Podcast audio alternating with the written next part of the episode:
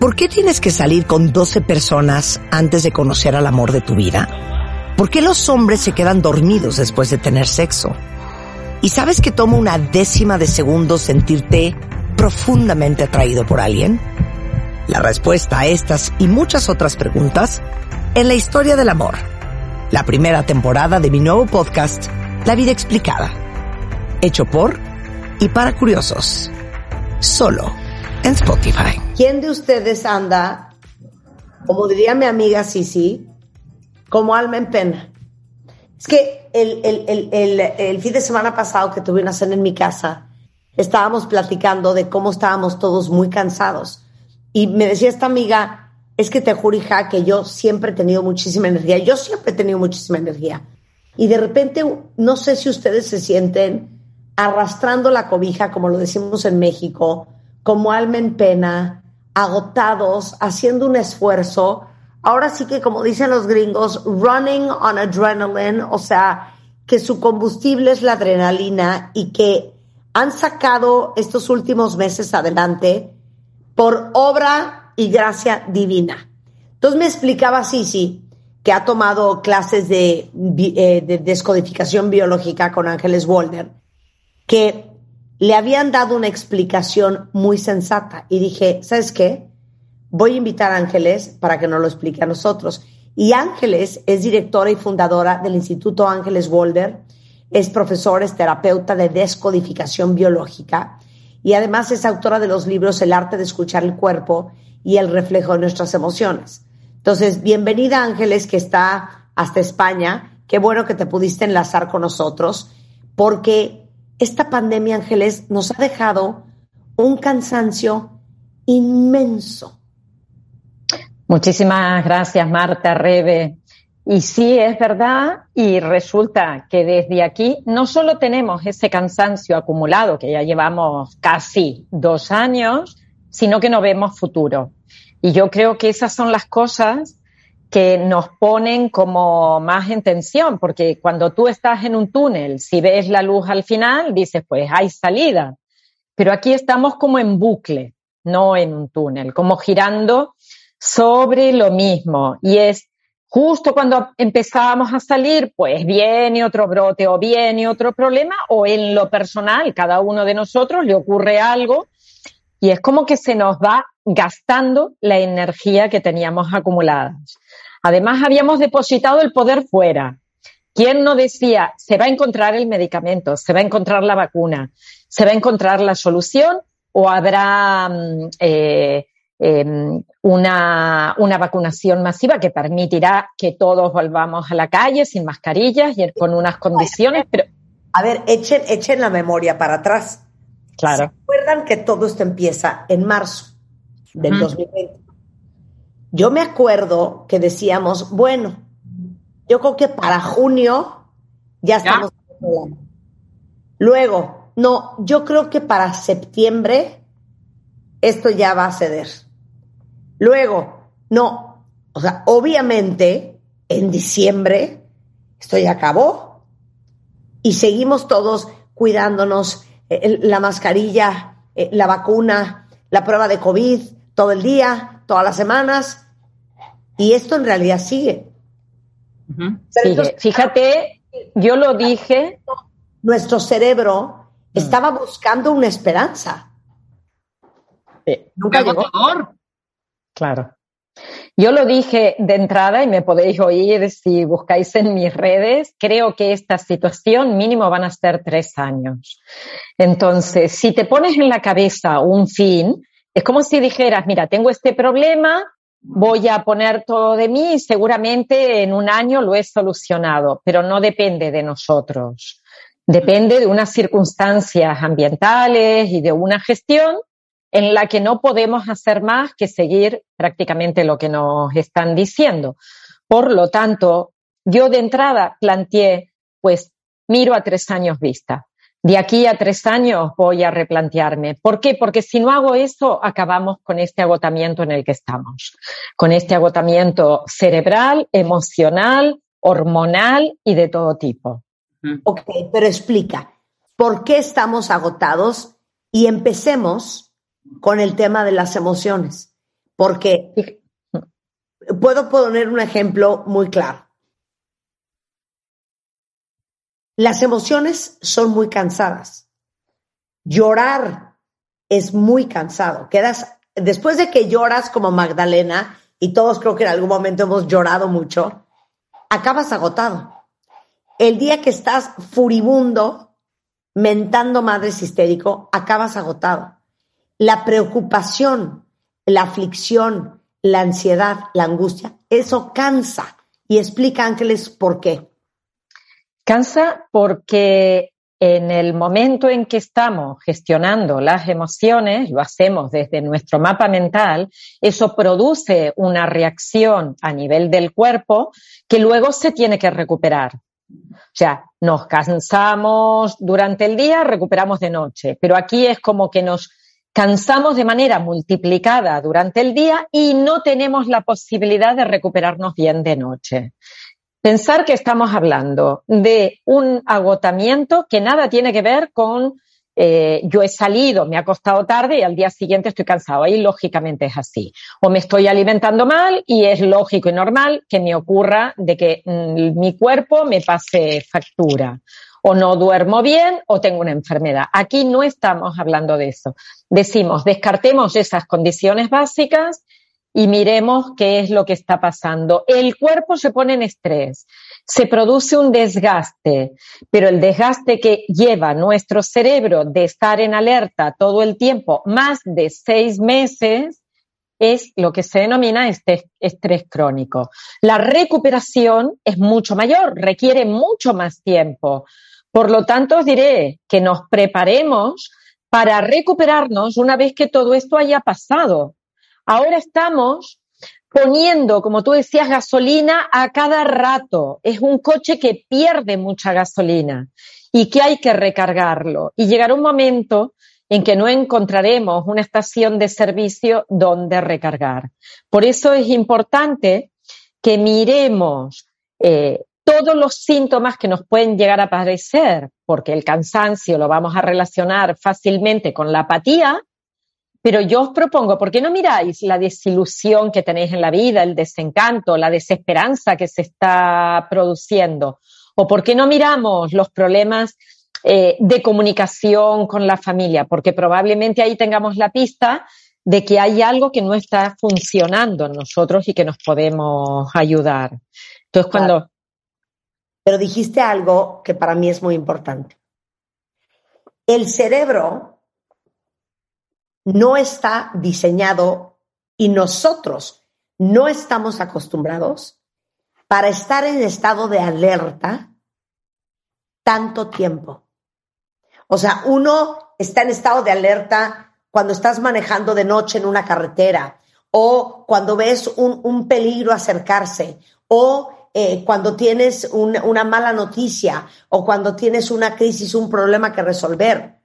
Pero eso normalmente son duraciones cortas y cortas puede ser desde algunas horas hasta algunas semanas. Pero aquí ya llevamos meses. Entonces, nuestro cerebro, aunque nosotros no nos demos cuenta, Ángeles, ha estado en alerta 20 meses consecutivos. ¿Eso es agotador? Eso se llama síndrome de agotamiento. O sea, estamos en una situación en la que de noche nos vamos a dormir y quizás probablemente cierres los ojos y te duermas, pero tu cabeza sigue pensando que hay un peligro. O sea, realmente no podemos salir de ahí a la mañana, bueno, el que ponga las noticias o las mire, va a tener eh, inputs muchas veces negativos de, mira, ha subido la mortalidad o han subido los contagios. Eso nos está ocurriendo aquí en Europa, ya sabéis cómo estamos en este brote y, y que probablemente sea un brote duradero y que nada tiene que ver con todo lo que hemos estado haciendo, porque aquí en España hay el 80% de la población vacunada. Y seguimos con mascarillas y seguimos con medidas, pero mm, es muy cansado tener un problema de manera continua. Esto yo os pediría poneros en la situación de una pareja que se lleva mal, que todos los días cuando se ven se están peleando, que no hay forma de hablarse en algún instante bien ni de tener paz. O que vas a comer y ya cada uno mirando para su lado porque no se quieren ni hablar. Vosotros os dais cuenta del cansancio mental, pero insisto, corporal que también vamos a tener. Y entonces van a haber resultados. Vamos a sentir tensiones, contracturas. Claro, y, y yo quiero que todos sepan que la forma en que se sienten, porque el doctor Piraña dice aquí, yo me he sentido agotado, devastado, como dices tú. Eh, Adriana dice, yo, es horrenda esta sensación permanente de cansancio. Eh, Elisa dice, yo todo el día, me da pereza despertarme, empezar el día. Eh, Paola dice, yo necesito descansar miles de días. Entonces, ¿qué es lo que sentimos todos? Sí tiene una explicación y es la que nos acaba de dar ángeles, que es que nuestro cerebro lleva en un estado de alerta 20 meses. Y, aparte, eh, veo aquí a lo que dices tú, eh, Ángeles, que cuando el estrés se alarga, se convierte en una cosa que los gringos llaman distressed o distressed.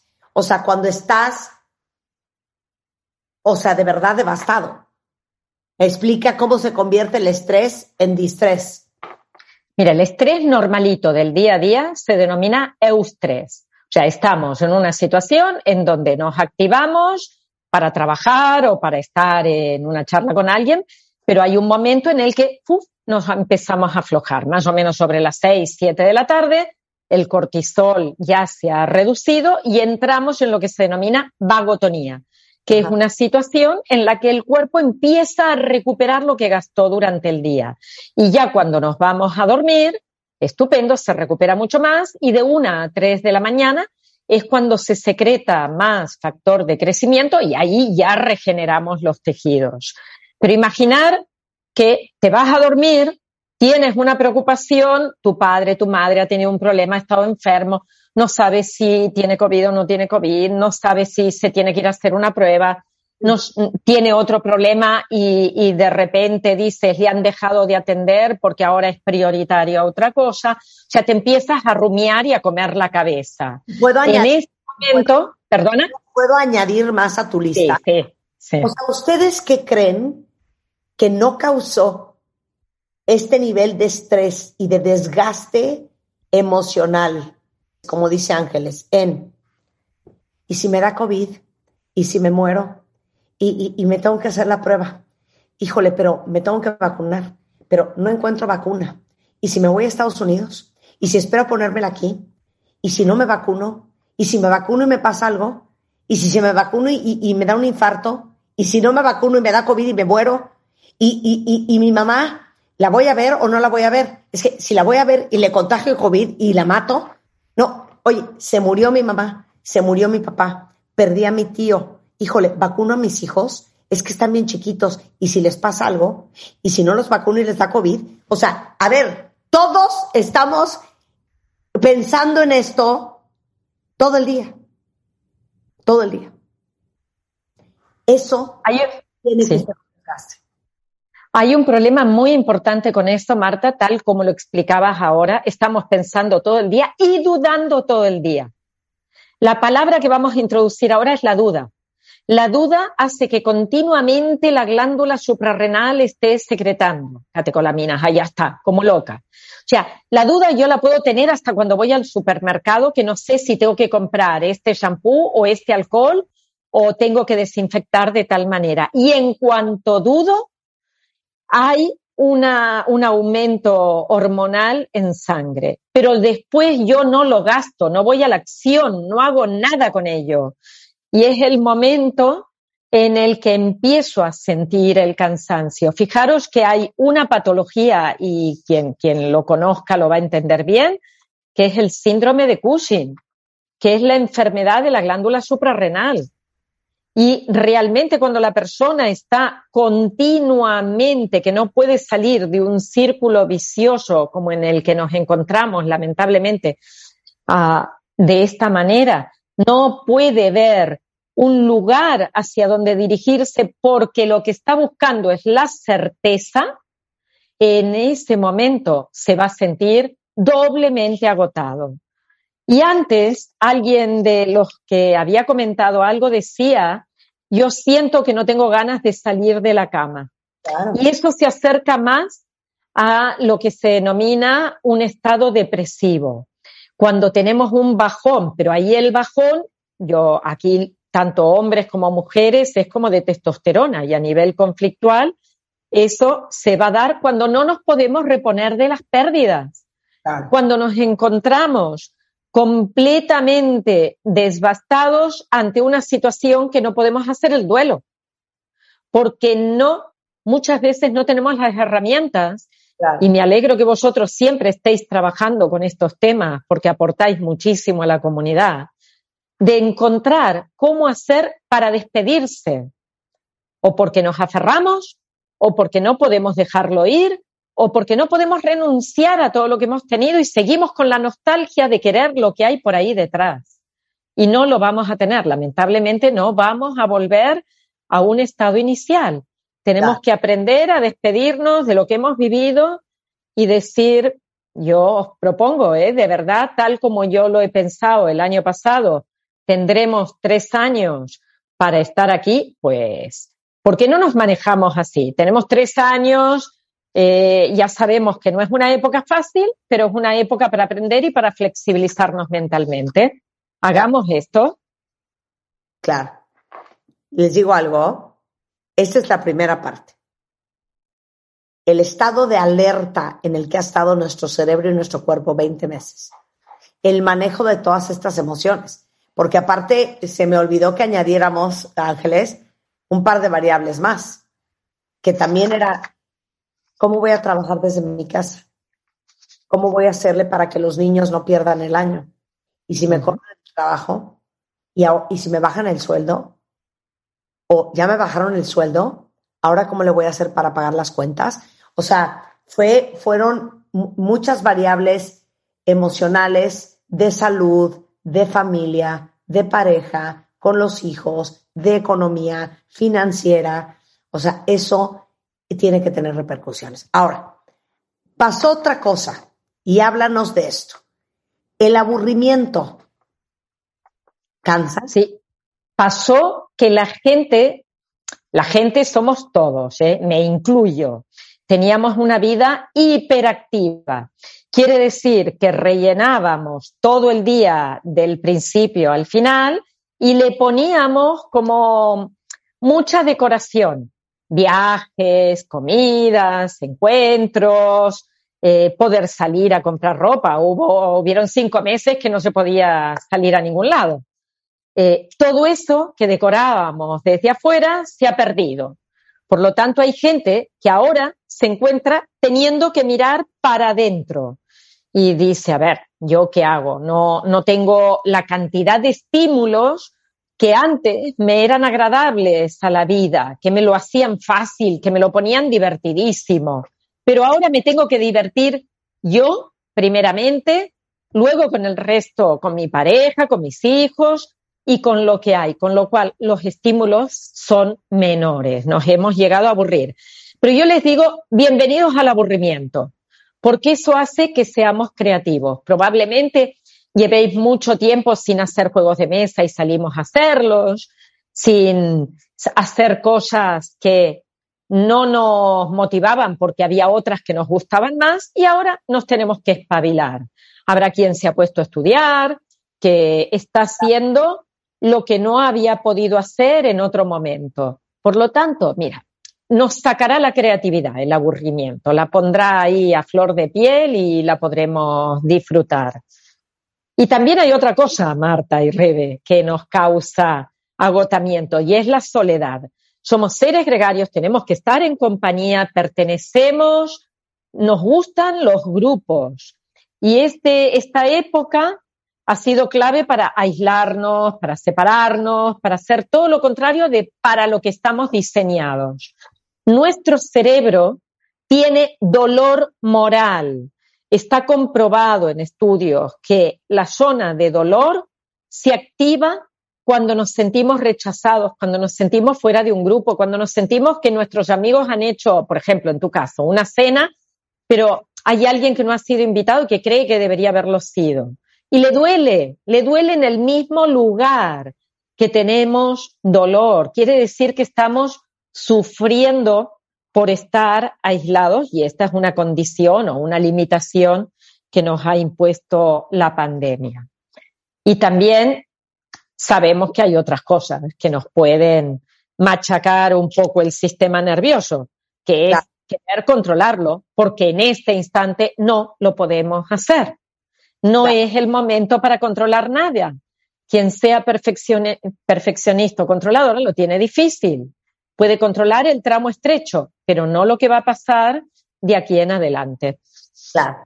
Ahora, regresando del corte, eh, parte de lo que hace la descodificación biológica es explicarte qué hay detrás de las emociones.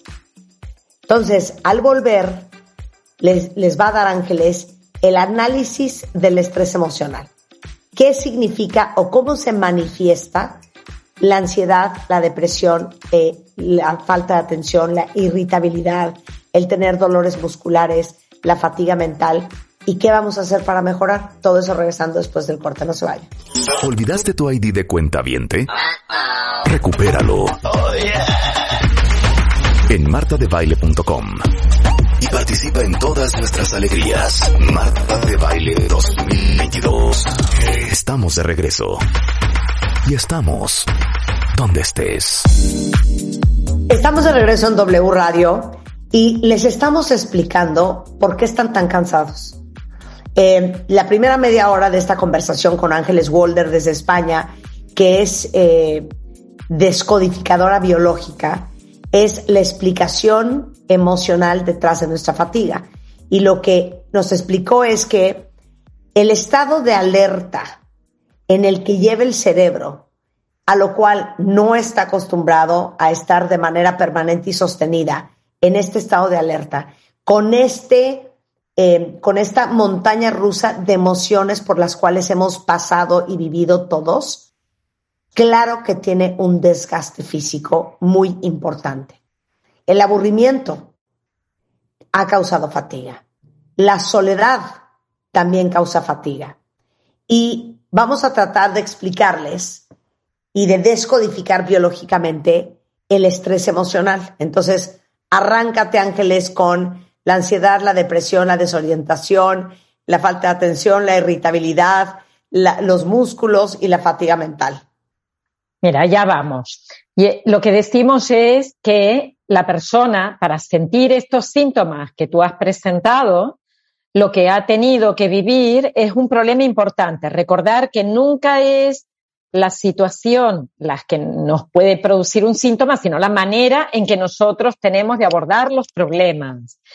Y les voy a pedir, aquellos que han sentido ansiedad, pueden chequear si lo que han experimentado es miedo al futuro, miedo a la enfermedad o miedo a que el cuerpo no responda. Ese, me voy a poner la vacuna, a ver cómo va a reaccionar mi cuerpo o si tuviera esta enfermedad, cómo podría hacerle frente.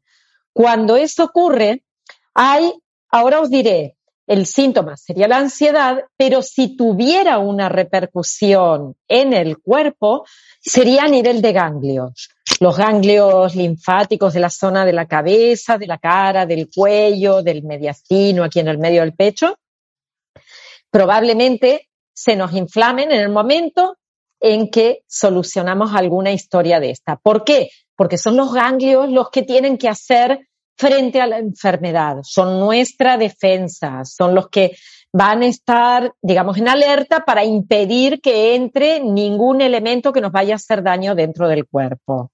Esto sería para la ansiedad.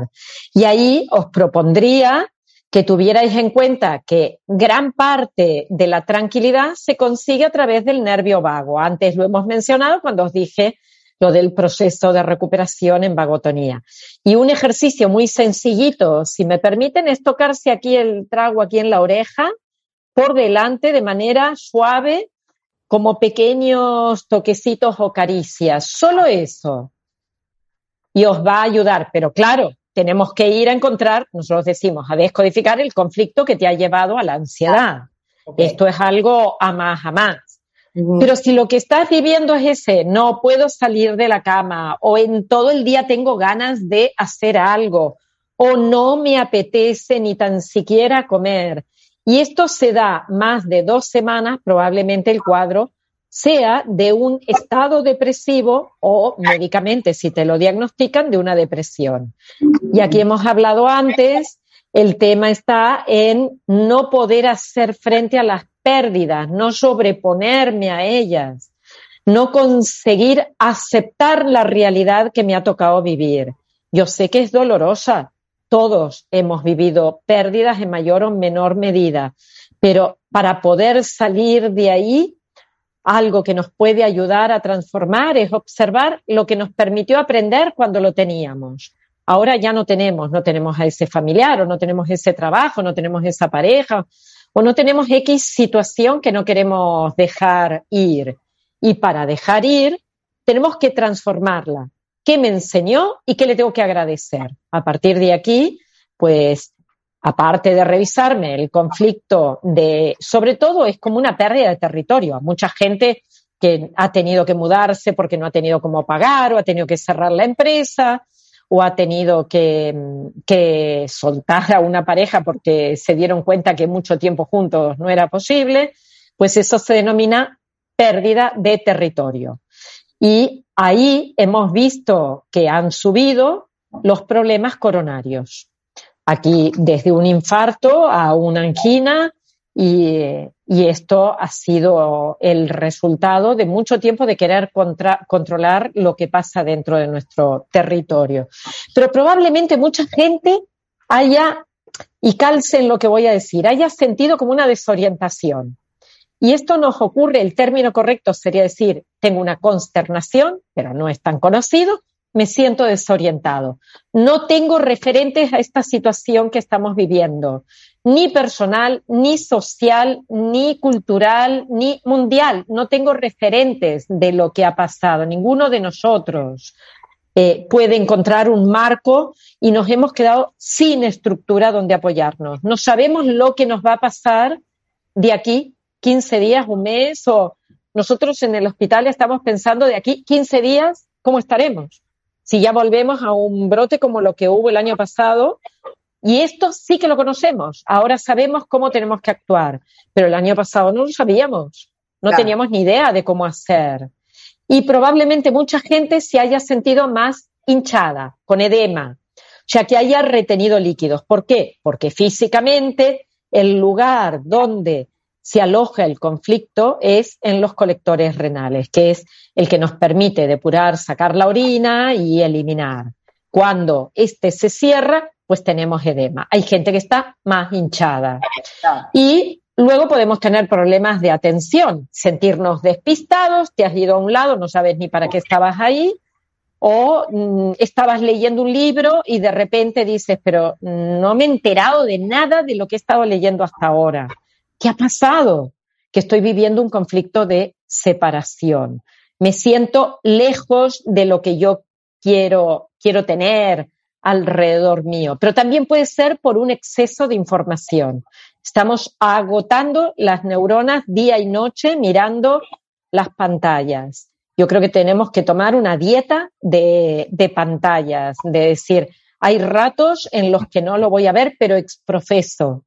Y hay tiempos que puedo tener el teléfono silenciado para ya no tener ni el plin, plin, plin que me activa a nivel neuronal la cabeza. Luego otra cosa de las que puede ocurrir es la irritabilidad, la falta de paciencia. Cuando hemos sentido injusticia o falta de respeto, injusticia porque mira, en el trabajo han despedido a 20, me ha tenido que tocar estar dentro de esa lista y aquel que no hacía nada se ha quedado dentro o mi pareja en casa no ayuda nada. Cuando siento rabia, cuando siento injusticia, cuando siento falta de respeto, me duele el estómago. Y muchas veces ante esa situación puedo tener acidez, puede tener un cierre aquí, un dolor en la boca del estómago o puedo estar irritable. Uno, la emoción con la parte del cuerpo. ¿Y qué ocurre cuando nos sentimos así? Que es el típico caso, supongo que algún día habéis hablado de burnout y habéis eh, visto cómo cuando una persona se siente agotada emocionalmente, que lo ha dado todo, que se ha quemado, que no puede más, que ya está ahí, entra en el cinismo. Consecuencia del burnout, de esta irritabilidad, es la palabra cinismo. Me siento en una despersonalización que soy capaz de hacer cualquier barbaridad y sin reflexionar en cuáles son las consecuencias. Y nos queda aún las rupturas a, nivel muscular. Hay mucha gente que se siente con dolores, con eh, síntomas que son osteomusculares, con problemas articulares y dicen, no, es que he pasado tanto tiempo sentado, tanto tiempo sin salir de casa, que ahora cuando empecé a hacer deporte me rompí. Bueno, si te has roto es porque la experiencia emocional, el conflicto, es de impotencia y el foco está sobre todo en los músculos. Y cuando no solo es impotencia, sino que le agregas desvalorización, son las articulaciones y los huesos. Y luego nos queda mirar la glándula suprarrenal que antes hemos mencionado y que nos va a llevar a estar agotadas, infelices, eh, de muy mal humor. Ok, dime en dos minutos, porque nos quedamos sin tiempo, ¿qué podemos hacer todos para mejorar el cansancio? Aceptemos que no tenemos que estar felices todo el día. Aceptemos que no podemos controlar y que hay cosas que las podemos soltar hasta que se transformen solas. Pero incorporemos hábitos de vida saludables que nos aumenten el nivel de energía y sobre todo la calidad de vida en general. Aprendamos de lo que nos ha tocado vivir en este instante, que sería como decir, aunque sea un poco filosófico, aceptemos el destino, no luchemos. Cuanto más luchamos, más estrés, más cortisol, más pelea con la vida y menos felicidad. Y pongamos un poquito de humor. Si no te sabes contar un chiste, en Internet hay montones. Búscalos y te pones algo que te dé alegría y sobre todo que ayude a todos los que están alrededor tuyo también a tener una vida un poquito más feliz. Y yo diría, por último, si queréis hacer algo físico, pues respirar. Tomaros unos ratitos al día en donde inspiren profundamente, hagan una apnea, una expiración larga, pero sobre todo, una vez que han sacado todo el aire, quédense en apnea unos ocho segunditos sirve para estimular todo el sistema de regeneración. O sea, sirve para estimular al nervio vago y que nuestro cuerpo se reoxigene. Bien. Bueno, Ángeles Walder, les voy a decir cómo la van a encontrar. Es Ángeles Walder en Twitter, eh, Instituto AW, en Instagram Ángeles Walder, en Facebook Instituto Ángeles Walder y ahí pueden conectar con ella. Muchísimas gracias Ángeles por explicarnos por qué estamos todos tan cansados. Un abrazo muy fuerte a todos. Igualmente. Hasta la próxima. ¿Por qué tienes que salir con 12 personas antes de conocer al amor de tu vida? ¿Por qué los hombres se quedan dormidos después de tener sexo? ¿Y sabes que toma una décima de segundo sentirte profundamente atraído por alguien? La respuesta a estas y muchas otras preguntas en la historia del amor la primera temporada de mi nuevo podcast, La vida explicada, hecho por y para curiosos, solo en Spotify.